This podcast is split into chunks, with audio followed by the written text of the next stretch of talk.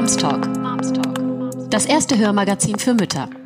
Von Müttern, mit Müttern und über Mütter. Von Social Moms. Dann herzlich willkommen zum Moms Talk, bei dem wir heute einem für euch und alle Eltern sehr bewegenden und leidenschaftlichen Thema uns widmen wollen, dem Babyschlaf. Wir sprechen heute mit Babyschlafberaterin Viktoria Kinga Viktoria sagt, ich bin überzeugt davon, dass völlig erschöpfende Schlaflosigkeit und Elternsein nicht zusammengehören müssen. Herzlich willkommen, Victoria. Möchtest du dich einmal selbst vorstellen, kurz? Und vielleicht auch äh, sagen, wie du zu deiner Expertise im Babyschlaf gekommen bist? Sehr gerne, sehr gerne. Ja, vielen Dank für die äh, schöne Einführung. Ähm, dieser Satz tatsächlich, ne, als du ihn gerade so gesagt hast, dachte ich so, ja, bitte, das ist so wahr.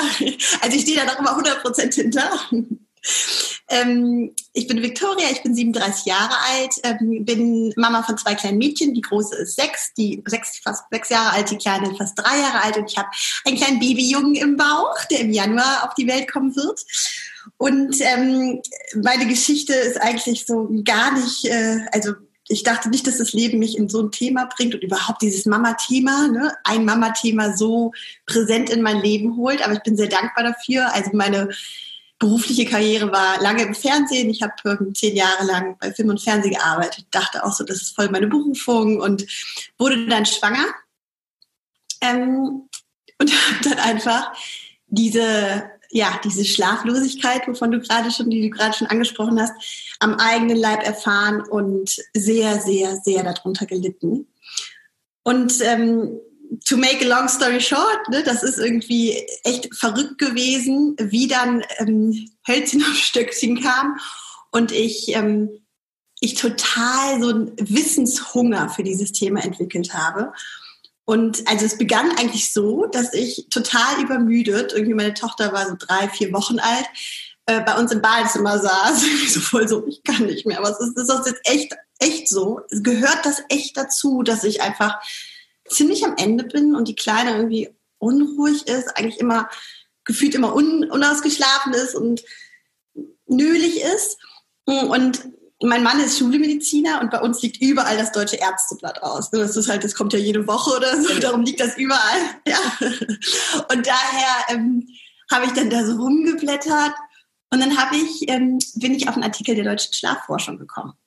Und das war, das ist so ein krasser Moment, weil ich mich so gerne noch daran zurückerinnere, weil das ja der Start irgendwie von allem war, weil ich so dachte, ach krass, da gibt's ja auch Wissen zu, so richtig Forschung.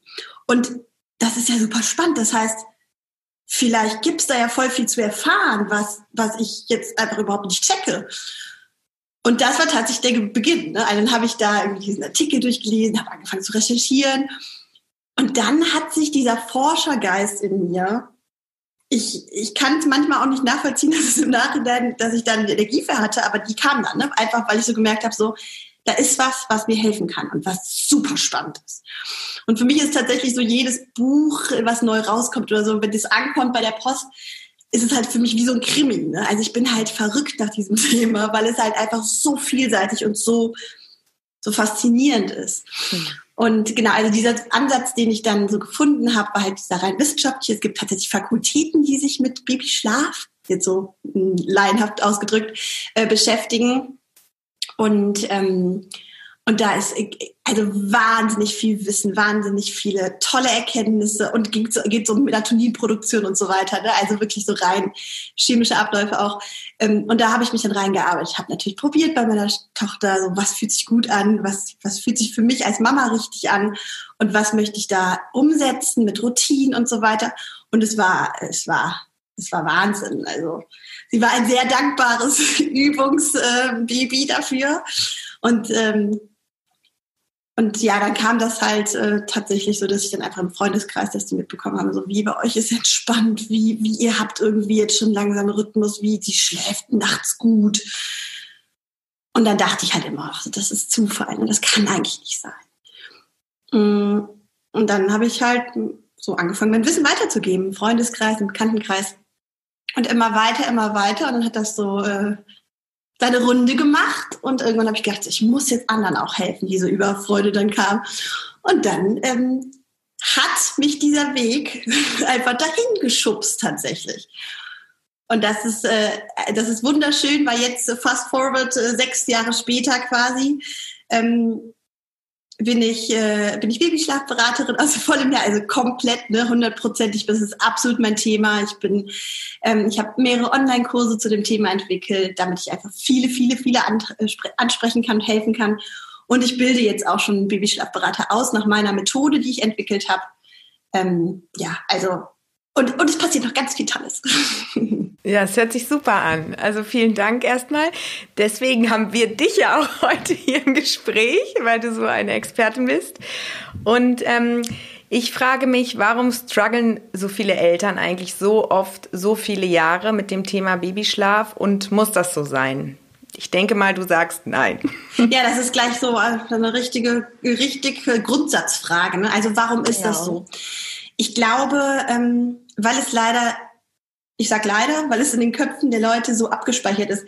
Diese Sprüche kennt ja jede Schwangere auch. Ähm, oh, dann schlaf schon mal vor, ne? das, das wird was. Zwei Jahre lang hast du bestimmt jetzt keinen guten Schlaf.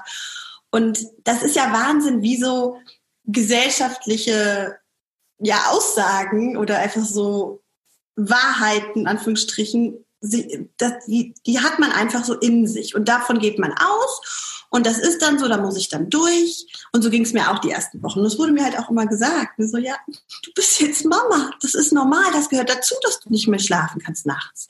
Und das, das ist halt irgendwie komplett im Grunde aufgeben ist, ne, des Schlafs. Ähm, ich glaube, man, ähm, ich glaube, viele gehen davon aus und akzeptieren das dann auch. Und wir halten ja wahnsinnig viel auch aus als Mütter. Ne? Das ist ja, das ist ja schon ultra krass, was wir ähm, was für ein Überlebensbild im Grunde wieder haben und entwickeln. Aber man darf natürlich nicht, ähm, man muss natürlich wissen, dass Schlafentzug ja eine Foltermethode ist. Ne? Also es ist ja wirklich etwas, was den Menschen in seiner, in, in seiner, in seiner Grund, in seiner Grundgesundheit auch total beeinflusst. Aber jetzt nochmal, um, um zu deiner Frage zurückzukommen, warum ist das so? Also ich glaube wirklich, weil, weil es einfach das wird verbunden. Eltern sein und Schlaflosigkeit, das gehört zusammen. Das gehört zusammen, das ist einfach so. Und darum gehen die Leute davon aus und akzeptieren es auch, die meisten Eltern. Ähm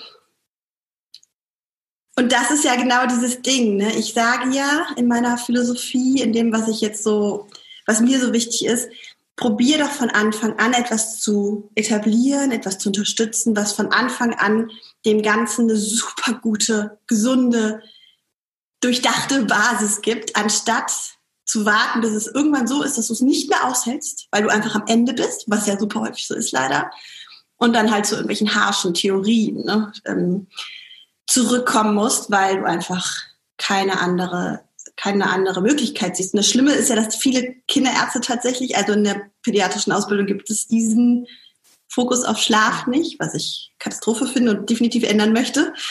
Ähm, also die meisten Kinderärzte empfehlen halt irgendwann so, ja, jedes Kind kann schlafen lernen, haben sie vielleicht schon mal gehört.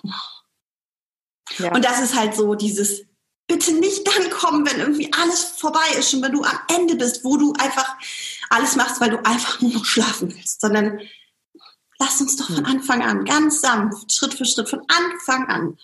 Das ist halt so mein Herzensthema. Ja, ja, also dieser präventive Ansatz ist dein Herzensthema und auch eigentlich für dich ja so der generelle Tipp, wenn es ums Thema Schlafen lernen geht. Oder äh, gibt es noch einen anderen generellen Tipp, der für alle Babys und Eltern gilt, wenn man jetzt den präventiven Ansatz sozusagen vielleicht verpasst hat, was ja durchaus vorkommen kann? Weil ja viele erst da ansetzen, ne? Ja, ich finde sowieso doof, ne? Irgendwie verpassen und zu spät und so all diese Sachen. Nein, natürlich nicht. Es ist nie zu spät und es ist, man hat auch nichts verpasst. Es ist nur wundervoll, wenn man sich schon vorher, wenn man darauf gestoßen wird, dass es da vielleicht auch etwas gibt, was man präventiv schon machen kann. Ähm, ich glaube, was ja auch so vielleicht also unser Zeitgeist ist und ich fühle mich da auch total so. Ne? Also ich meine, die meisten werden so um 30 Mütter heutzutage. Das ist ja schon ganz normal. Und da haben wir ja schon bestimmt zehn Jahre waren wir im Beruf, haben irgendwie Erfolge gefeiert, waren irgendwie, ähm, haben super viel unser Single-Leben oder Partnerleben mit Partner und mit Freunden genossen und waren halt wirklich so total selbstbestimmt. Und dann wird man Mutter und einerseits haben viele das so, dass sie sagen, und wie gesagt, ich verstehe das, ne, dieses, das Baby ist jetzt da, aber mein Leben soll sich nicht groß ändern. Und ich glaube, das ist so schwierig, dass man da immer wieder sich auch ein bisschen, dass man darüber nachdenken darf. Ist es wirklich so, dass mein Lebensstil und mein Lebensrhythmus und dass das wirklich zu einem Kind so gut passt? Oder darf ich mich da auch ein bisschen gucken, ob ich, ob ich da was ein bisschen verändere tatsächlich? Weil Kinder sind keine kleinen Erwachsenen. Ne? Also die brauchen viel häufiger am Tag Ruhephasen, ähm, die Möglichkeit auch mal runterzukommen. Ne? Das sind halt einfach solche Rhythmen, die ist, die, egal wann du die einführst, ne, das macht einfach einen Riesenunterschied. Aber das ist natürlich schwer, weil dann ist es, dann ist es tatsächlich, also ich finde, es darf, in so einem Alltag darf auch und vor allem einfach mal gucken, was für ein Bedürfnis hat mein Baby, was für ein Schlafbedürfnis vor allem. Weil wenn wir am Tag dieses immer wieder ignorieren oder dem nicht genug Raum und Möglichkeit geben, dann wirkt sich das ganz oft auf die Nacht auf. Und dadurch passiert halt häufig so ein Kreislauf, ne? dass die Nächte dann dadurch unruhig sind und dann die Tage auch wieder und dann, ja. Also quasi tatsächlich dieses, ein Baby, egal welches Alter es ist, ich sage jetzt mal bis zum zweiten Lebensjahr, weil das so mein Zielbereich ist, da darf man immer überlegen, so, ha, bin ich gerade zu sehr so auf mich fokussiert, ne? was auch wichtig ist, mega wichtig. Also die Mama steht irgendwie auch genauso hoch in der Priorität. Aber vielleicht nicht jeden Tag einen halben Tag draußen sein, im Café sitzen und so. Vielleicht auch mal gucken, dass das Baby schon auch mal wirklich Ruhephasen am Tag hat, im guten Schlafumfeld. Auch wenn es leider ein bisschen Einschränkung heißt. Ja, ja, ich verstehe. Also eigentlich meinst du, dass es eigentlich zum einen so ein Annehmen ist der Situation auch, ne? Also einmal sich auch, also auch annehmen, dass es so ist, dass Babys eben nicht acht Stunden schlafen, ne? Und zum anderen auch gucken wirklich mehr, was braucht das Kind, um, um es in diese Ruhephase reinzubringen. Ja, also das mit den äh, tatsächlich mit acht Stunden, was meinst du jetzt, dass das Babys einfach nicht. Also ich meine einfach dieses, ich habe dich jetzt so verstanden, natürlich, dass man einmal aufs Kind eingeht, dass man darauf eingeht, was das Kind braucht, aber auch ein bisschen die Situation annimmt, dass einem bewusst sein muss.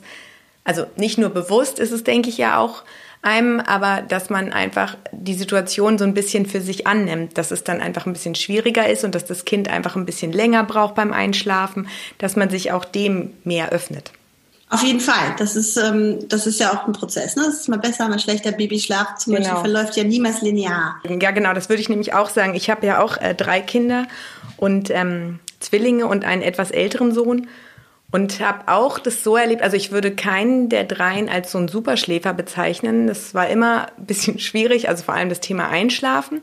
Aber es gab trotzdem immer noch so besondere, etwas doch härtere Peakzeiten, in denen alle, also das waren immer wirklich so vereinzelte Phasen dann, wo sie wirklich extrem schlecht geschlafen haben. Und ich bin eigentlich nicht der Typ, der dann immer sagt, das ist dann immer gleich der Zahn, aber generell glaube ich vielleicht doch, dass es das gibt, dass die so Phasen haben, wo sie wirklich sehr schlecht schlafen. Also bei den Zwillingen war das auch zum Beispiel echt ziemlich gleichzeitig, was dann ja nur noch spazieren gehen statt schlafen war nachts.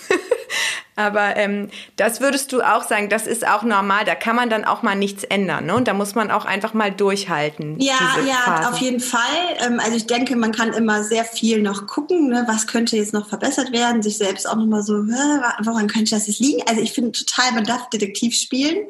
Aber ganz ehrlich, ich verstehe auch, dass man in einem Punkt ist und sagt, so, ich mache jetzt Überlebensmodus. Jetzt gerade geht es darum, das dass ich durchkomme. Und das finde ich, also hallo, wir sind alle nur Menschen. Ne? Natürlich, wenn man gerade Lust hat und und gut drauf ist, dann kann man Detektiv spielen. Das aber nicht immer absolut, ja. Ja, okay. Ähm, okay, also dein Ansatz äh, für den gesunden Babyschlaf ist ja sozusagen dann vorrangig dieser präventive Ansatz. Was würdest du denn sagen, was diesen präventiven Ansatz ausmacht? Also wie würdest du sagen, geht man am besten vor, um von Anfang an für einen guten Babyschlaf und dann auch Elternschlaf zu sorgen? Ui, das ist aber eine große Frage. ähm, also ich freue mich immer extrem, wenn Schwangere sagen so, ich habe da gehört, man kann was machen, also von Anfang an. Und dann wird, wird auch immer zweimal gefragt, so wirklich ab Anfang an. Und ja, tatsächlich, ab Tag eins, also wenn das Baby halt auf der Welt ist, dann ähm, darf man einfach so im Hinterkopf ein paar Sachen wissen, die dazu langfristig beitragen, dass es sich, dass, dass die Situation, also dass die Möglichkeit besteht oder die Möglichkeit erhöht wird, ähm, dass, dass dieses, dieses ganze Schlaf, Thema nicht zu so einem Problemthema wird, langfristig. Es ist wirklich so eine langfristige, so ein langfristiger Gedanke, der da wichtig ist.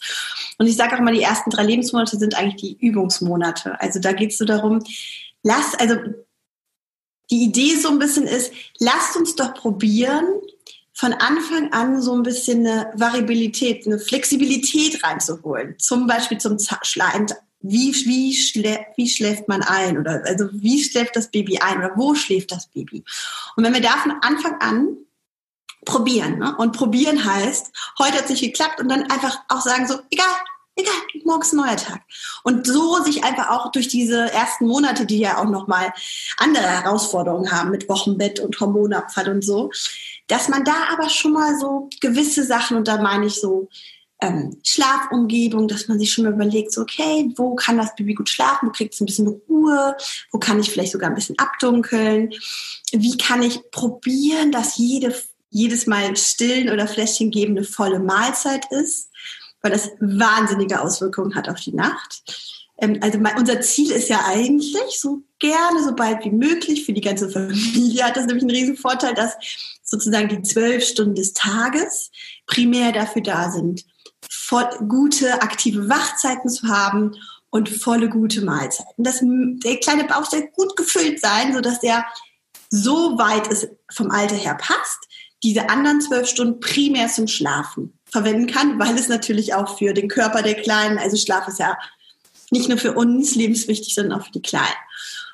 Und ähm, das ist so die Grundidee. Ne? Das heißt natürlich, es heißt nie, dass es jetzt von jetzt auf gleich passiert. Es heißt aber, ähm, dass, dass man überdenken darf, gleich von Anfang an, ob jedes Mal einschlafen, und es gibt Phasen, da geht es nicht anders. Da geht es zum Beispiel nur beim Stillen. Ne? Das, das Baby einfach, und das ist auch normal bei Neugeborenen. Aber auch immer wieder und jeden Tag sagen, okay, wir probieren es jetzt mal anders. Und da gibt es wunderschöne Techniken, ne? so wirklich Beruhigungstechniken, die so aus ganz vielen unterschiedlichen Möglichkeiten bestehen. Das, ähm, da gibt es so ganz tolle Theorien, ähm, wie man die Kinder quasi nochmal in so einen vertrauten, finde das vertraute um Umfeld des Bauches holen kann. Ne? Zum Beispiel eins davon kennen viele, das ist dieses Pucken bei Neugeborenen. Ne? Das ist ja auch die Idee, dieses, dieses Enge, das hatten die ja, also zumindest die letzten Monate im Bauch sehr stark. Ne? Und dass man das und ganz viele andere tolle ähm, Faktoren dazu nimmt und damit das Baby so ein bisschen in dieses ich bin, ich, mir geht's gut, ich kenne das, ne, das ist so bekannt. Und damit so ein bisschen den Schlaf begleiten und einfach nur nicht immer etwas, also ich sage immer, wenn man so fünf Monate lang sagt, so, naja, das Baby schläft halt nur in der Brust ein oder ja, sagen wir mal nur in der Brust ein und dann irgendwann sagt so, naja, aber jetzt ist fünf Monate alt, jetzt muss man anders klappen dann ist das nicht so ganz fair dem Baby gegenüber. Und daher sage ich so, lasst uns doch von Anfang an probieren, probieren immer mal wieder andere Wege zu finden.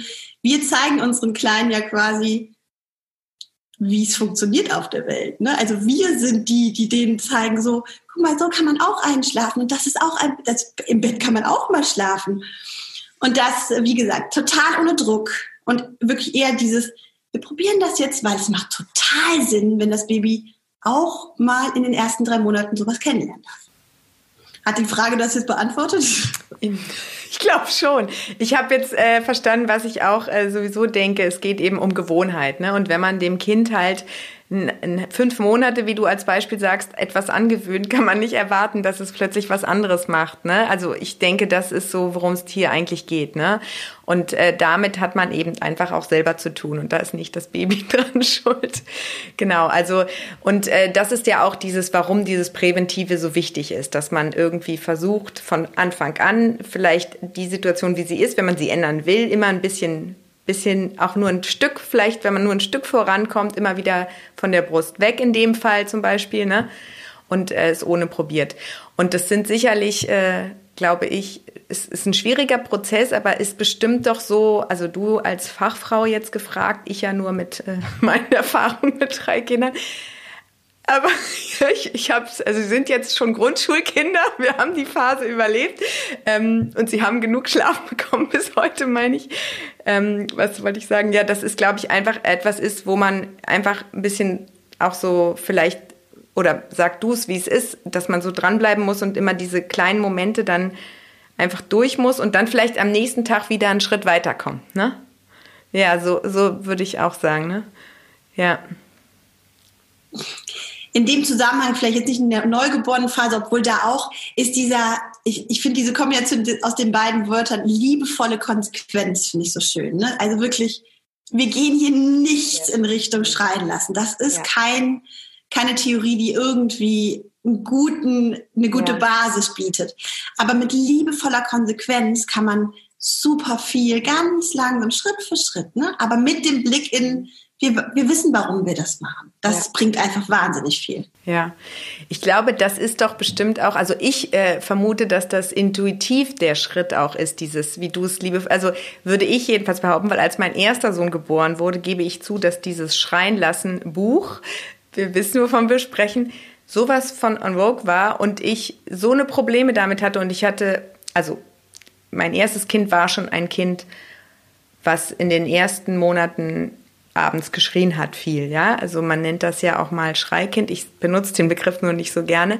Und deswegen, ich, ähm, ich hatte große Probleme und dieses Buch war sehr präsent in meinem Umfeld. Aber intuitiv konnte ich das nicht irgendwie. Ich konnte das einfach nicht. Aber wie erklärst du dir denn, also jetzt ist das ja auch überholt, dieses Buch, würde ich behaupten. Ne? Das ist jetzt in den letzten Jahren ja eher verpönt.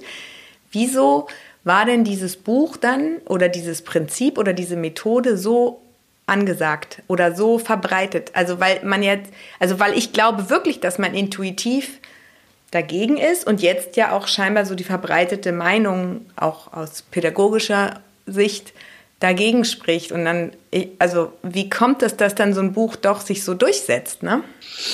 Ähm, also einmal, weil wir einfach viele Schritte voraus sind, ne? also weil es einfach viel, viel, ähm, viele neue Erkenntnisse aus der Pädagogik und so einfach dagegen sprechen. Und was man aber sagen muss, also solche harschen Methoden, so schlimm es klingt, aber die bringen halt schnell Ergebnisse. Und die meisten wollen schnell Ergebnisse. Mhm.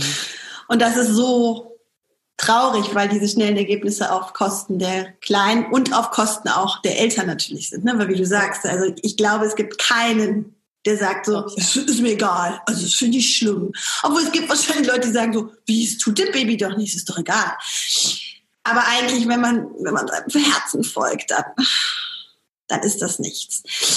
Ähm, und, und ich glaube wirklich, und darum, also ich verstehe sogar, dass Menschen an den Punkt kommen, dass sie sagen so, ganz ehrlich, ich, ich, ich lebe nicht mehr, ich funktioniere nur noch, ich kann nicht mehr, es ist egal, ich muss da jetzt durch. Und genau das möchte ich halt nicht. Ne? Ich möchte halt die Menschen vorher, vorher abgreifen und sagen so, ähm, bitte nicht, dass du zu diesem Punkt kommst, ne? dass du sowas gehen musst, was eigentlich vollkommen über deine Intuition geht.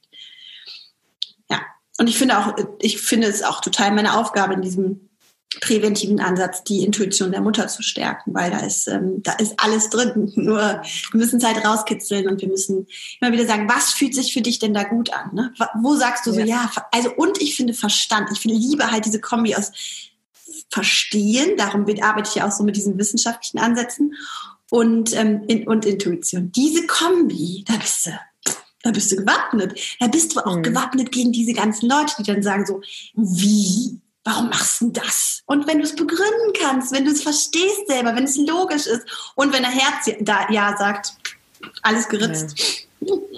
ja, genau. Also ich, du sagst also auch, eigentlich muss man die, die Eltern nur mehr, also sie müssen, die müssen diese, dieses Prozess diesen Prozess verstehen, wie ist das mit dem Babyschlaf und sie müssen eigentlich nur dieses Vertrauen bekommen oder von der Gesellschaft oder einfach auch von Leuten wie dir natürlich entgegengebracht bekommen, dass sie glauben, daran glauben, auf das zu hören, was sie selber empfinden und das einfach so zu machen. Ne?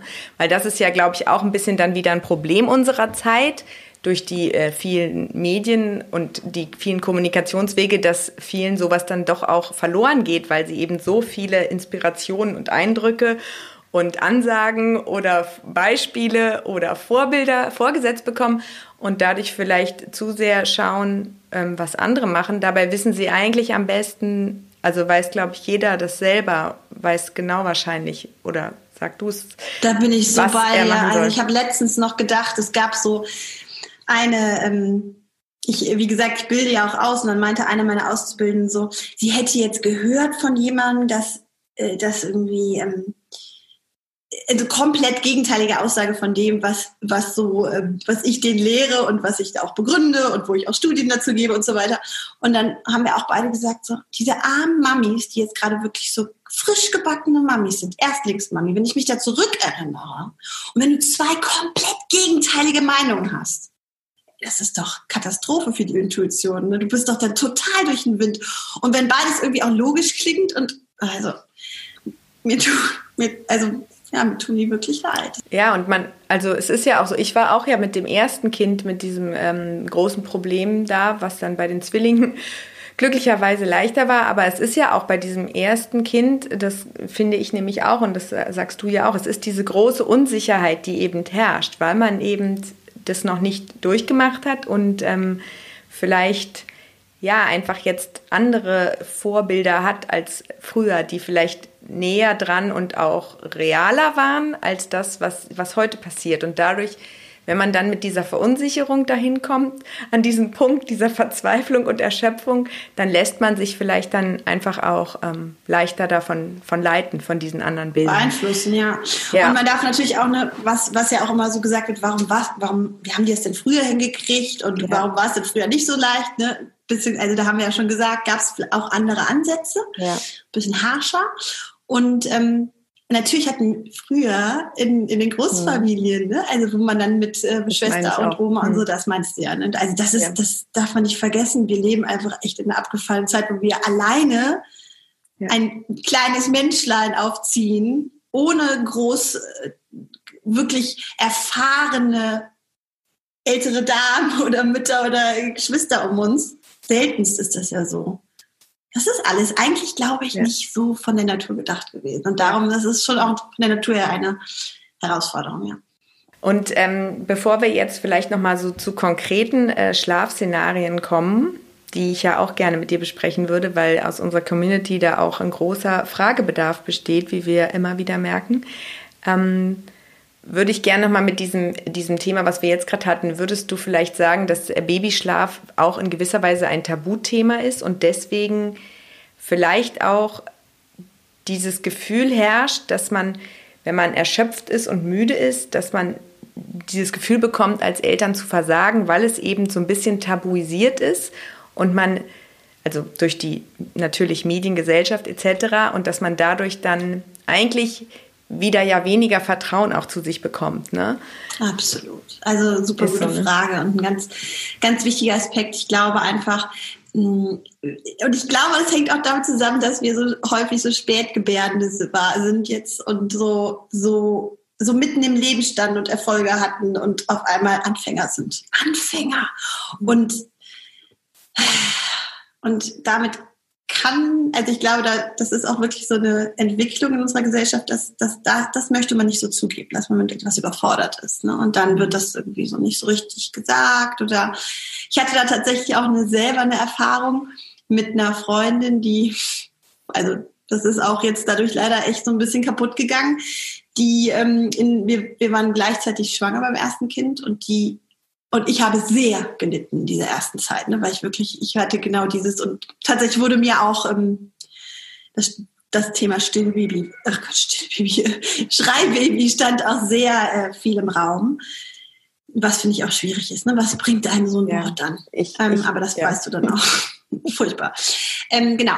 Und da habe ich, äh, sie war halt, das Baby war, glaube ich, zwei Tage jünger und, und sie hat immer nur gesagt, nein, ich genieße das, also es ist so schön. Ich dachte immer so, okay, dann bin ich irgendwie ballerballer. Was ist los mit mir? Warum kann ich das nicht genießen? Und dann Jahre später sagte sie mir, das war eine Horrorzeit für sie, diese Anfangszeit. Und da dachte ich mir so, warum? also ich finde es sowieso krass dann unter Freunden, aber ja. sogar unter Freunden manchmal wird dann so, nee, also ich bin ja eine erfolgreiche Frau und ich komme doch nicht an meine Grenzen. Huiuiui. Also du siehst ein emotionales Thema bei mir. Ja. Also emotional glaube ich, aber auch wirklich bei jedem und da nochmal zusätzlich, also emotional einfach ja auch bei vielen durch die Erschöpfung, aber das ist natürlich äh, eine Geschichte. Aber super, super spannend. Ne? Das, ist ja, ja, genau das auch, was du gesagt hast. Das ist ja, ja, das ist ein Tabuthema, finde ich auch. Ja. Okay, wir wollen jetzt mal äh, so ein bisschen enttabuisieren und über konkrete Probleme sprechen. Genau. Also besonders jetzt häufige Problemszenarien, da ähm, haben wir mal drei. Ähm, erstens, also vielleicht kannst du einfach äh, jeweils so ein bisschen zu sagen, wie man am besten damit umgeht, wie du da rangehen würdest, was du raten würdest, etc. Abendliche Unruhe. Das Baby ist in den Stunden zwischen 17 und 22 Uhr enorm unruhig und schreit und schläft nicht ein. Ja, das ist ja so ganz, ganz typisch in dieser neugeborenen Zeit. Das ist die sogenannte Witching Hour so wird das genannt, also Hexenstunde. Und äh, das, das heißt eigentlich nur, äh, dass die Kleinen wirklich so wie von Sinn sind. Ne? Also man erkennt die kaum wieder, ein Baby ist vielleicht tagsüber auch ta tatsächlich mal auch entspannt und dann abends in diesen Stunden total außer sich, außer sich. Ne? Ja. Und dann wird halt vor allem in der Neugeborenenzeit halt ganz schnell von Koliken oder von Schreibaby oder von ähm, Bauchproblemen geredet und das ist natürlich alles auch, das gibt es alles. Ne? Aber was wirklich bitte, bitte ganz oben darf, als erstes darf man gucken, ist dieses Kind gerade vollkommen überfordert von diesem, also es ist halt auffallend, dass es eine Abendstunde ist, ähm, war der Tag eigentlich, eigentlich eine Spur zu krass für das Baby? Ist es vollkommen übermüdet? Übermüdung am Abend kann die sich so äußern. Genauso, dass es einfach nicht zu beruhigen ist, ist es ähm, absolut überstimuliert. Und das ist auch genau das, was wir gerade schon so ein bisschen angesprochen haben, dieses ein, Kinder sind keine kleinen Erwachsenen, die brauchen was anderes als wir tatsächlich, auch an Stimulation und ganz viel ist es auch ganz, es ist zu viel, vor allem bei sensiblen Babys. Und da in solchen Stunden muss man halt wirklich sagen, so, geh weg von diesem Denken, das Baby muss jetzt einschlafen. Klar, wir wissen, es ist total müde. Aber da geht es jetzt erstmal darum, das Adrenalin zu senken. Und so, wie es möglich ist. Ne? Und da helfen zum Beispiel dieses, dieser Ton ganz doll. Ne? Das ist ja so, das merken manche Eltern, die dann auf einem Staubsauger anmachen, denken so, was, auf einmal ist das Baby entspannt. Oder die Dunstabzugshauber oder das Autorauschen. Ne? Das ist alles, das ist alles dieses Geräusch was die halt 24 Stunden im Bauch gehört haben. Das ist nämlich, wie das Blut durch die Plazenta fließt. Das ist etwas Bekanntes. Vor allem für diese ganz Kleinen ist das eins von vielen tollen Tools, die man nutzen kann. Aber es geht wirklich in diesen heftigen Abendstunden darum, einfach irgendwie die Kleinen runterzukriegen und durch sowas Badewanne, ne, laufendes Wasser, das ist ja auch dieses Sch Geräusch, und dann, ich weiß, es ist das Schwierigste, sich selber dann nicht so, nicht so in diese Panik zu kommen. Was, ich kann, was soll ich machen? Was soll ich machen? Irgendwie, oh Gott, ich bin total überfordert. Einfach das Ganze verstehen. Ne? Es ist, es ist ganz häufig, weil es einfach echt zu viel war. Vielleicht brauchen, müssen wir den Tag ein bisschen anders. Vielleicht können wir da ein bisschen noch was optimieren. Vielleicht können wir noch ein bisschen mehr Ruhephasen. Vielleicht hat es heute irgendwas erlebt, irgendwas Neues. Das ist halt, die Welt ist doch spannend genug schon für uns und für so ein kleines Wesen. Also ganz, ganz typisch in der Neugeborenenzeit. Und du würdest also sagen, am besten rumtragen, machen oder anschalten und am Tag für mehr Ruhe sorgen dann eigentlich, ne? Gar nicht so in der Situation, sondern den Tagesablauf eigentlich dann mehr. Einfach mal so gucken, so, oh, vielleicht, aber mhm. meistens, meistens, wenn man dann nachfragt, so, was, was war denn heute? Dann mhm. sagen die so, ja, ja, es waren auch echt viele Gäste da, aber es war irgendwie so schön. Und oh Gott, ich verstehe das so. Ich verstehe das so. Es ist, es ist so schön, wenn man dann die Leute, Freunde um sich hat und so. Ja, aber für das Baby ist das vielleicht einfach echt ja. zu viel gewesen. Jetzt schreit es sich das alles vom Herzen quasi. Das kann nicht mehr. Es ist überstimuliert bis zur Hutschnur. Riesenthema, vor allem bei sensiblen Neugeborenen. Riesenthema. Also ja. meine Und Tochter, eins zu eins. Und äh, wenn du jetzt ähm, hörst dann aber, dass eigentlich der Tag gar nicht so unruhig war, also wenn die Leute nur spazieren waren, was, und es kommt auch nicht nur einmal dann vor die Woche, sondern jeden Tag, was würdest du denn dann sagen? Das ist ja auch diese mhm. Witching Hour, ne? Das ist ja auch ja. wirklich was Bekanntes bei Neugeborenen. Und ähm, dann ist genau das der Tipp, ne? Dann nicht in Panik verfallen, dann einfach probieren, irgendwie dieses Adrenalin aus dem Körper so ein bisschen runter zu senken. Ja, also auch in, in der, der Mutter und der Vater, also auch das Adrenalin der Eltern meinst du damit, ne? Ja, ja, weil ich glaube, das ist ja auch, ähm, das ist ja bestimmt auch deine Erfahrung, das ist ja auch ein Faktor, ne? Das, wie ruhig die Eltern sind, wie ruhig sie bleiben können und nicht nur, wie ruhig sie tun, wie sie bleiben können, weil wenn das Baby an dir dran ist, spürt es ja dein Inneres und nicht nur, was du vorgibst, jetzt zu sein über den Herzschlag. Ne? Das, das ist natürlich was ja. Großes, ja wie, wie man so selber, was für ein Typ man ist. Ne? Aber das ist natürlich wahnsinnig schwer selber zu ändern. Aber ja. da hilft auch, also mein Ansatz, und ich bin jetzt eher nicht so der negativen, entspannte Mensch, sondern eher so der hui, ähm, sehr aktive. Darum für mich war halt dieser Ansatz, okay, wenn ich was verstehe, dann kam ich ja. dahin, dass ich Ruhe finde und Vertrauen finde. Ne? Darum immer dieses, bei mir ja. geht es so darum, das Verstehen, logisch. Ja. Und auch dadurch dann die Akzeptanz vielleicht erschaffen in dir, die dich dann wieder ruhiger macht, wenn du diese, das, was ich vorhin meinte, dass du die Situation dann annimmst und dann selber ruhiger wirst und dadurch vielleicht dann auch wieder dein Baby mehr beruhigen kannst. Absolut. Ne? Ja, daran glaube ich auch sehr. Okay, nächstes Szenario bitte. Bist du bereit? Okay, tagsüber oder nachts, das Baby trinkt alle zwei Stunden und hat deswegen natürlich auch nicht längere Schlafphasen. Ja. Also da, da muss man immer gucken, ne? welches Alter hat das Baby. Ähm, und, und da, also der erste Ansatz wäre, ähm, ja, das ist wahrscheinlich eher so ein kleines Snacken.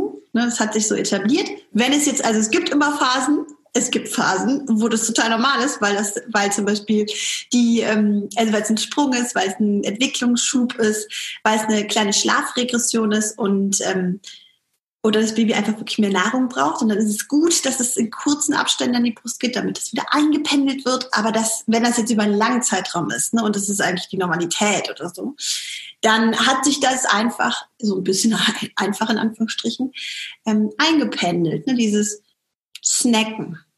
Ich finde Snacken irgendwie so gut, weil das passt so, ne? Dieses hier ein bisschen trinken. Ja, ich, ich finde es eigentlich auch cool. Ist. Aber wir wissen ja als Mütter, dass es nicht so gut ist, wenn sie so snacken, weil ähm, wir wollen ja in zwölf Stunden primär den Fokus haben auf gute Mahlzeiten, gute aktive Phasen, auf ganz viel Kuscheln, auf ganz viel Abknutschen.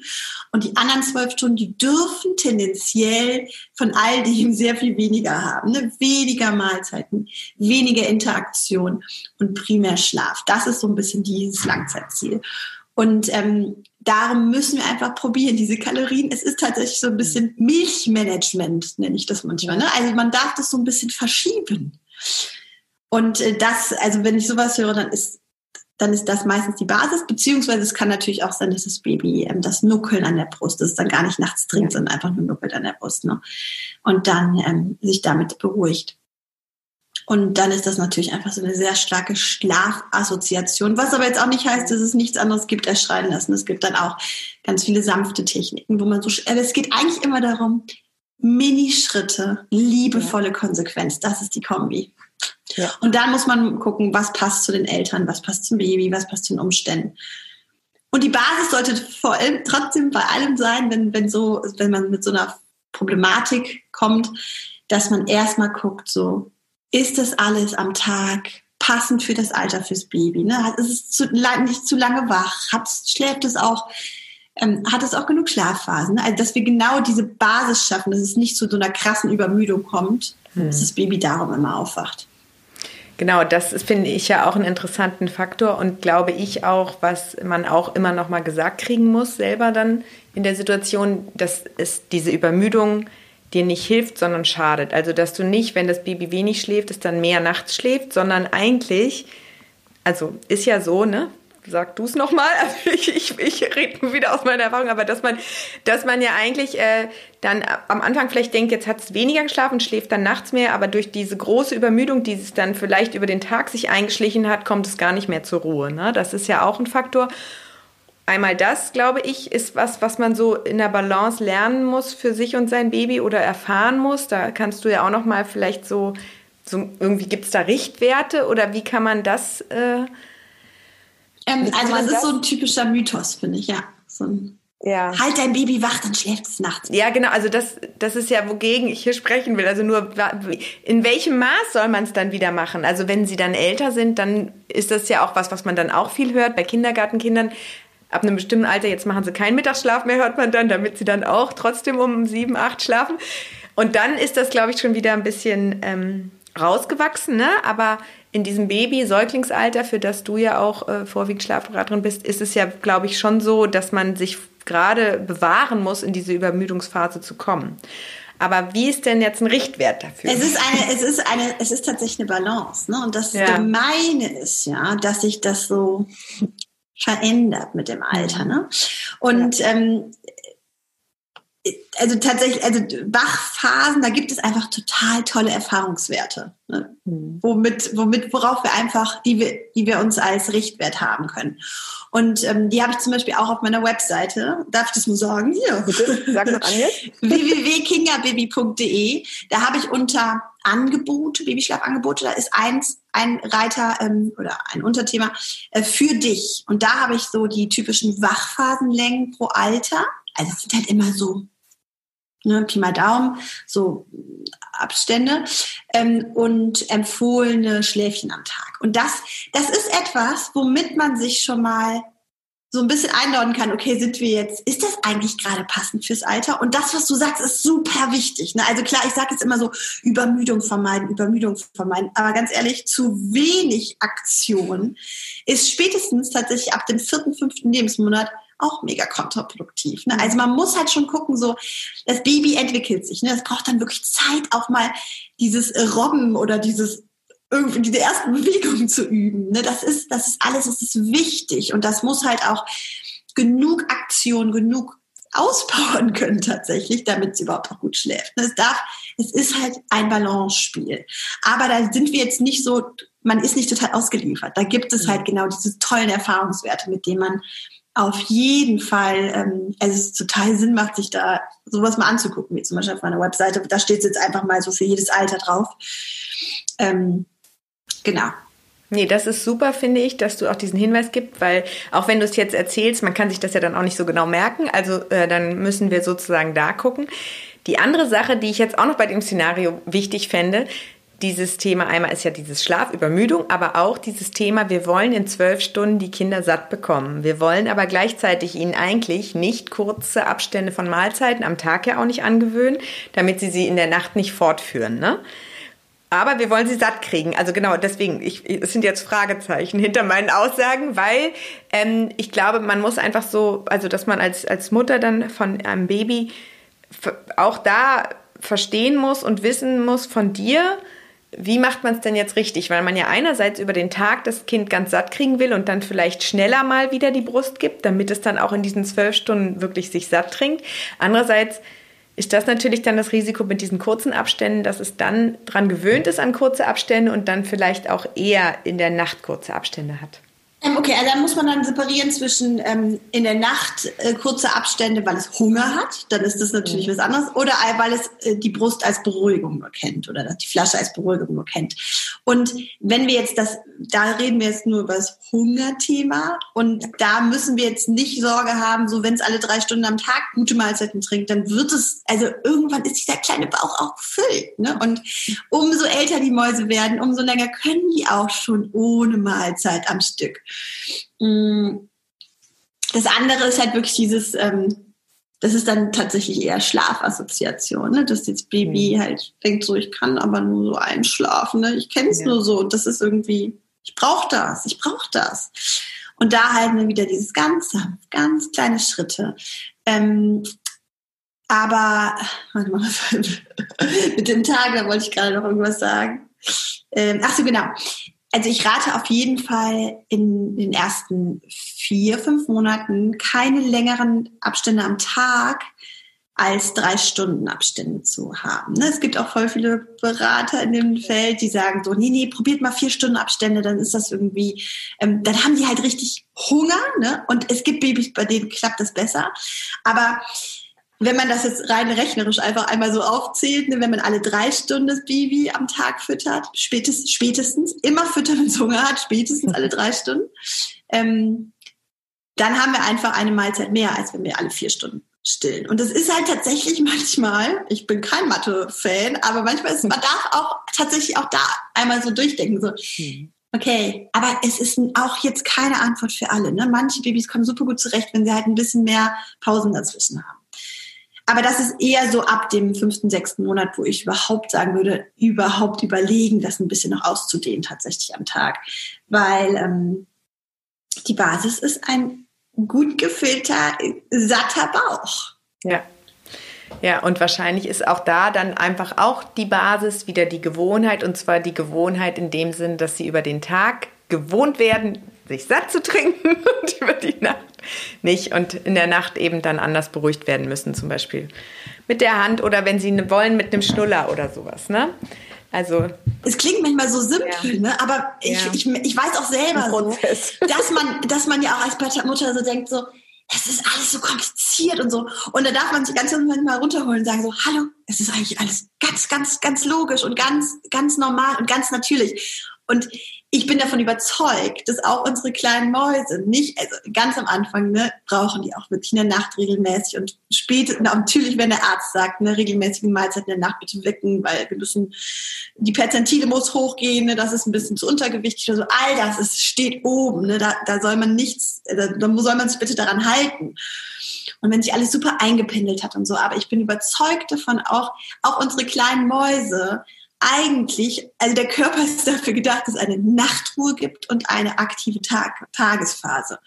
Und ich glaube nicht, dass, was halt so häufig gesagt wird, die Kleinen das hm. jahrelang brauchen in der Nacht regelmäßig Mahlzeiten. Und tatsächlich alle meine Klienten und meine eigene Erfahrung spricht auch dagegen. Und da haben wir nicht irgendwelche harschen Theorien genutzt, sondern wir haben es einfach einen Fokus drauf gesetzt. Ja.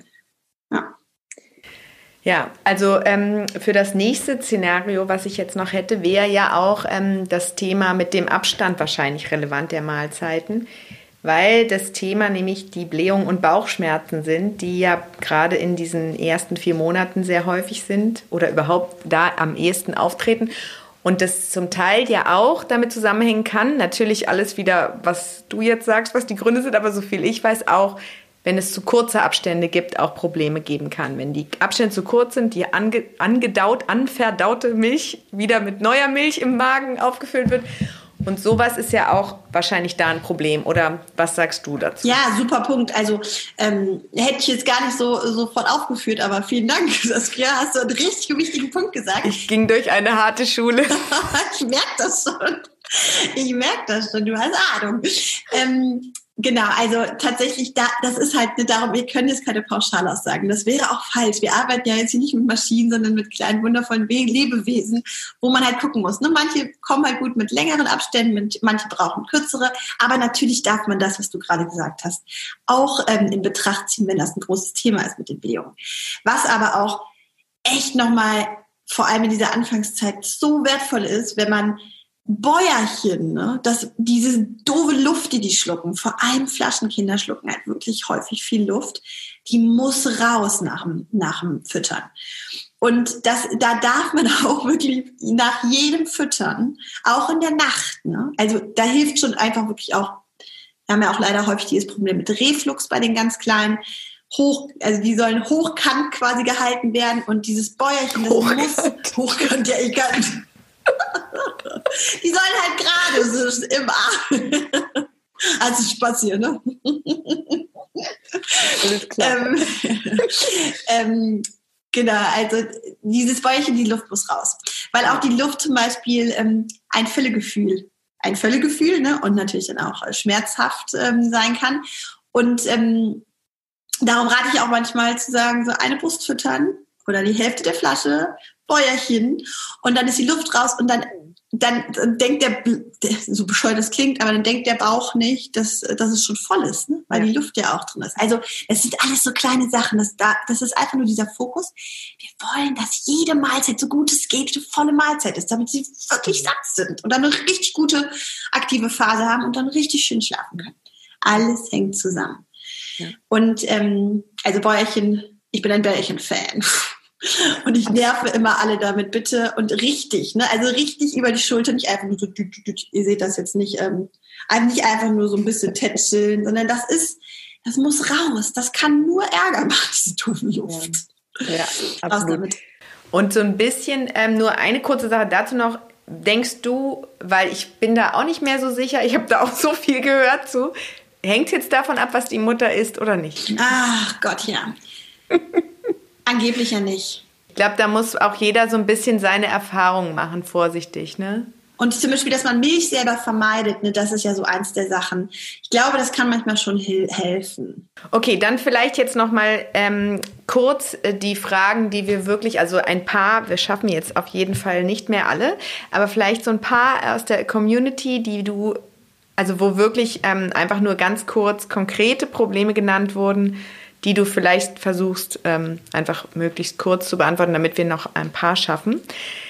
Ähm, ich lese mal vor. Unser Baby schläft momentan sehr unruhig. Sie zappelt viel und drückt, ist aber nicht wirklich wach. Woran kann das liegen? Sie ist zwölf Wochen alt. Ah, super. Das Alter braucht, also das ist super wichtig, das Alter zu haben. Ja. Darum äh, perfekt, dass das noch genannt wurde. Ähm, da würde ich sofort sagen, Neugeborenenschlaf ist halt ein ganz besonderer Schlaf. Es ist ein sehr aktiver Schlaf. Es ist vergleichbar mit unserem REM-Schlaf. Ne? Also der REM-Schlaf ist auch, dass das Gehirn so aktiv wie im wachen Zustand. Und das ist super wichtig zu verstehen, dass Neugeborene einfach extrem viele aktive Schlafphasen haben. Und das heißt, das machen sie genau das, was da geschrieben wird, ne? dieses Rumzappeln und so. Das, ich würde jetzt erstmal so sagen, mit der Angabe des, des, der, des Alters ähm, und mit der Angabe, dass die Mutter sogar sagt, schläft weiter, alles gut, alles gut. Es ist ein aktiver Schlaf. 50 Prozent des neugeborenen Schlafs ist aktiver Schlaf. Super. Reicht das? Also ich probiere mich jetzt super, kurz. Weil das Problem besteht nicht, sagen wir jetzt somit. Es ist einfach äh, im Schlaf. Es ist einfach normal, genau. Nee, genau, es ist kein Problem, das wollte ich sagen. Genau, super. Dann das nächste. Wie bringt man zwei kleine Kinder gleichzeitig und parallel ins Bett? Ja, da bist du doch der Profi hier. Halleluja. Drei. Oh, ja, dann ja. Also ich sage, ich habe ja zwei und ähm, ich habe einen Mann, der super häufig nachts Dienste hat, abends Dienste hat. Insofern, ja. ich mache das sehr häufig alleine was ich auch ein bisschen doof finde. Aber ähm, ich hatte super Angst. Ich dachte, ich, ich habe jetzt auch Respekt davor, wie es mit drei Kindern wird. Und ich hatte super Angst, wie es mit zwei Kindern wird, weil ich dachte, wie soll ich das denn entspannt irgendwie für alle machen? Und das Geile ist ja, man wächst rein. Ne? Das darf man nie vergessen. Man wächst rein. Am Anfang findet man, oh Gott, ich habe so Angst davor, die erste Abend alleine. Und jetzt denken wir so, oh, voll entspannt. Und bitte, bitte vergesst, ihr wachst da alle rein. Das ist echt toll.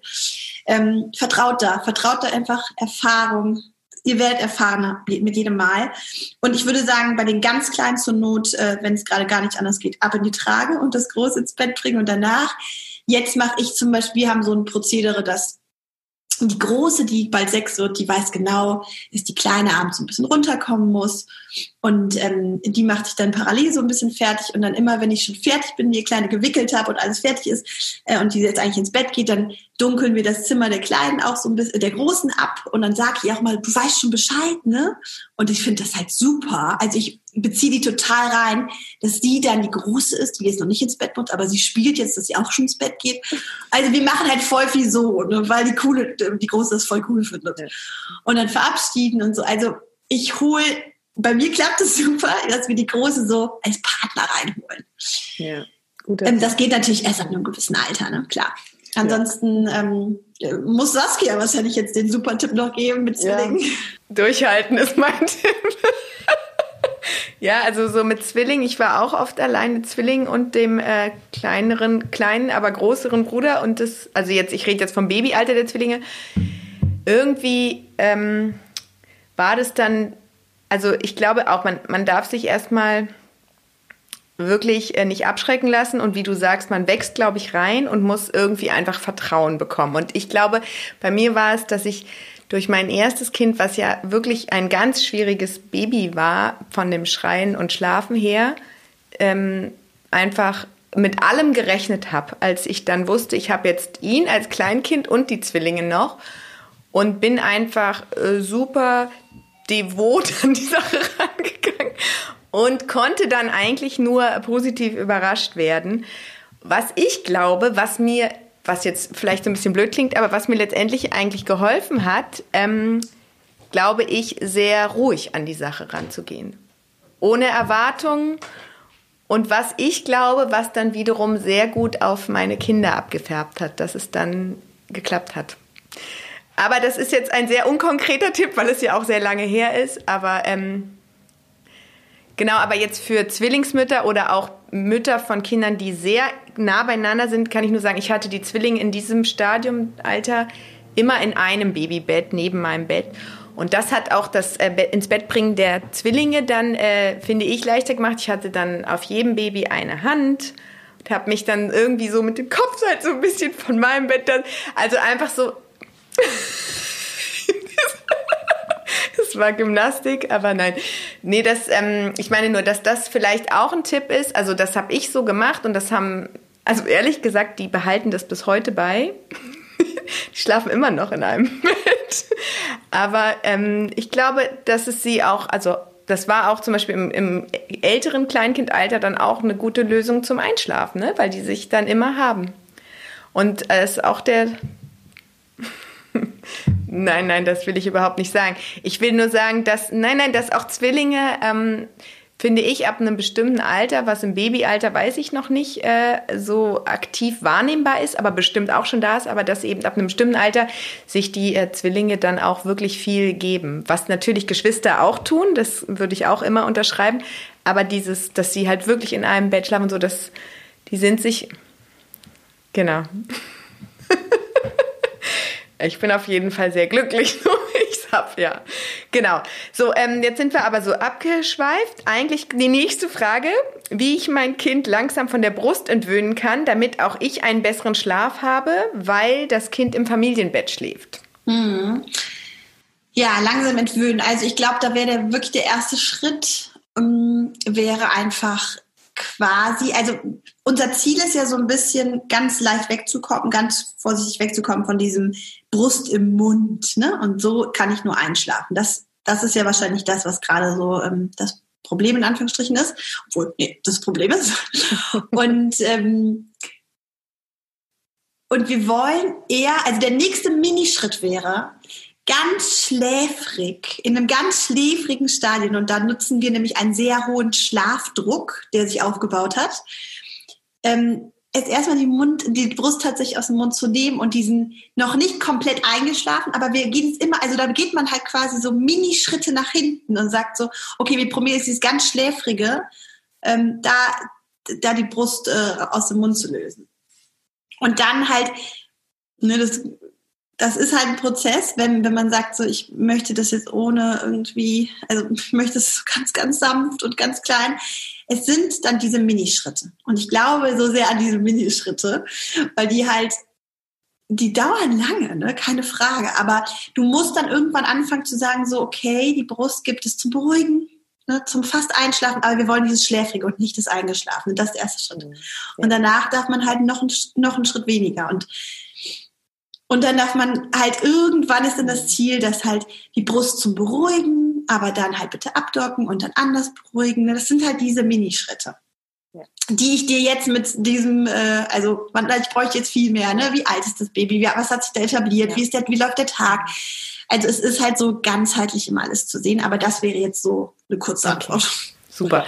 Ich glaube, wir schaffen jetzt nur noch eine Frage oder vielleicht zwei noch. Kommt drauf an auf uns. Wie das Baby, wie sollen wir das Baby tagsüber zum Schlafen bringen? Nachts und beim zum Bett gehen gibt es keine Probleme. Tagsüber ist es ein Kampf. Es kommt nicht zur Ruhe. Hm. Spannend.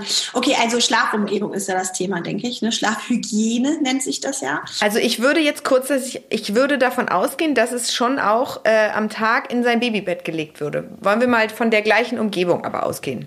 Ja. äh, von der gleichen Umgebung, muss ja. aber jetzt, also zum Beispiel gibt es da ja ganz viele Aussagen, die, äh, die besagen, ähm, das Baby soll tagsüber im Hellen, also das Baby schläft im, tagsüber natürlich im Hellen. Da gibt es ganz viele solche Aussagen. Ja. Und ich bin davon, ähm, ich rate dazu auf gar keinen Fall. Ja. Und da ist meine ganz nüchterne wissenschaftliche Begründung, Melatonin, das ist unser Schlafhormon, das wird unterdrückt durch Helligkeit. Dunkelheit ist essentiell für die Melatoninproduktion. Ja. Und das, ähm, also vielleicht ist da schon tatsächlich der Punkt, diese Schlafumgebung am Tag, die muss, die darf nicht stimulierend sein. Ne? Vor allem, wenn das Baby halt nicht mehr winzig ist und total alles, spa alles spannender findet als Schlafen. Da müssen wir diese perfekte Schlafumgebung schaffen. Und das heißt zum Beispiel echt Dunkelheit. Und Dunkelheit heißt manchmal auch echt so Dunkelheit. Ne? Also wirklich dunkel. Weil die Kleinen umso aufmerksamer die werden, das ist alles andere spannender. Das wäre jetzt so mein erster Impuls. Ne? Guck wirklich, dass diese Schlafumgehung schlaffördernd ist und nicht ablenkend, weil das Leben viel zu spannend ist. Ja, was man ja, ja verstehen kann. Wenn man so ein aktiver Mensch ist wie du und ich. Okay, dann vielleicht nur noch einmal zusammengefasst, weil die Frage kam auch in verschiedenen Weisen äh, sehr oft natürlich. Einfach der Nachtschlaf wird häufig unterbrochen vom Stillen. Ähm, da würde ich als erstes sagen, ähm, ist das Hunger oder ist das Beruhigen? Ne, Beruhigen hatten wir gerade schon angesprochen, da muss man halt gucken, ähm, dass diese starke Schlafassoziation ganz, ganz, ganz, ganz sanft ähm, vermindert wird. Und wenn es Hunger ist, dann muss Milchmanagement organisiert werden. Ja. ja. Kurze Antwort, sorry, aber so wäre es jetzt tatsächlich einfach so pauschal gesagt. Alles klar. Okay, dann äh, kommen wir jetzt zum Schluss. Vielen Dank, Victoria. Das war sehr nett, mit dir zu sprechen. Ich hoffe, dass wir hier ganz vielen äh, Mamis und Papis helfen können, die ganz müde und erschöpft sind. Und ähm, können das ja auch, wenn es jetzt noch weitere Fragen gibt, auch eventuell wiederholen oder noch fortführen. Auf jeden Fall ähm, vielen Dank an dich und äh, allen Eltern einen guten Schlaf heute.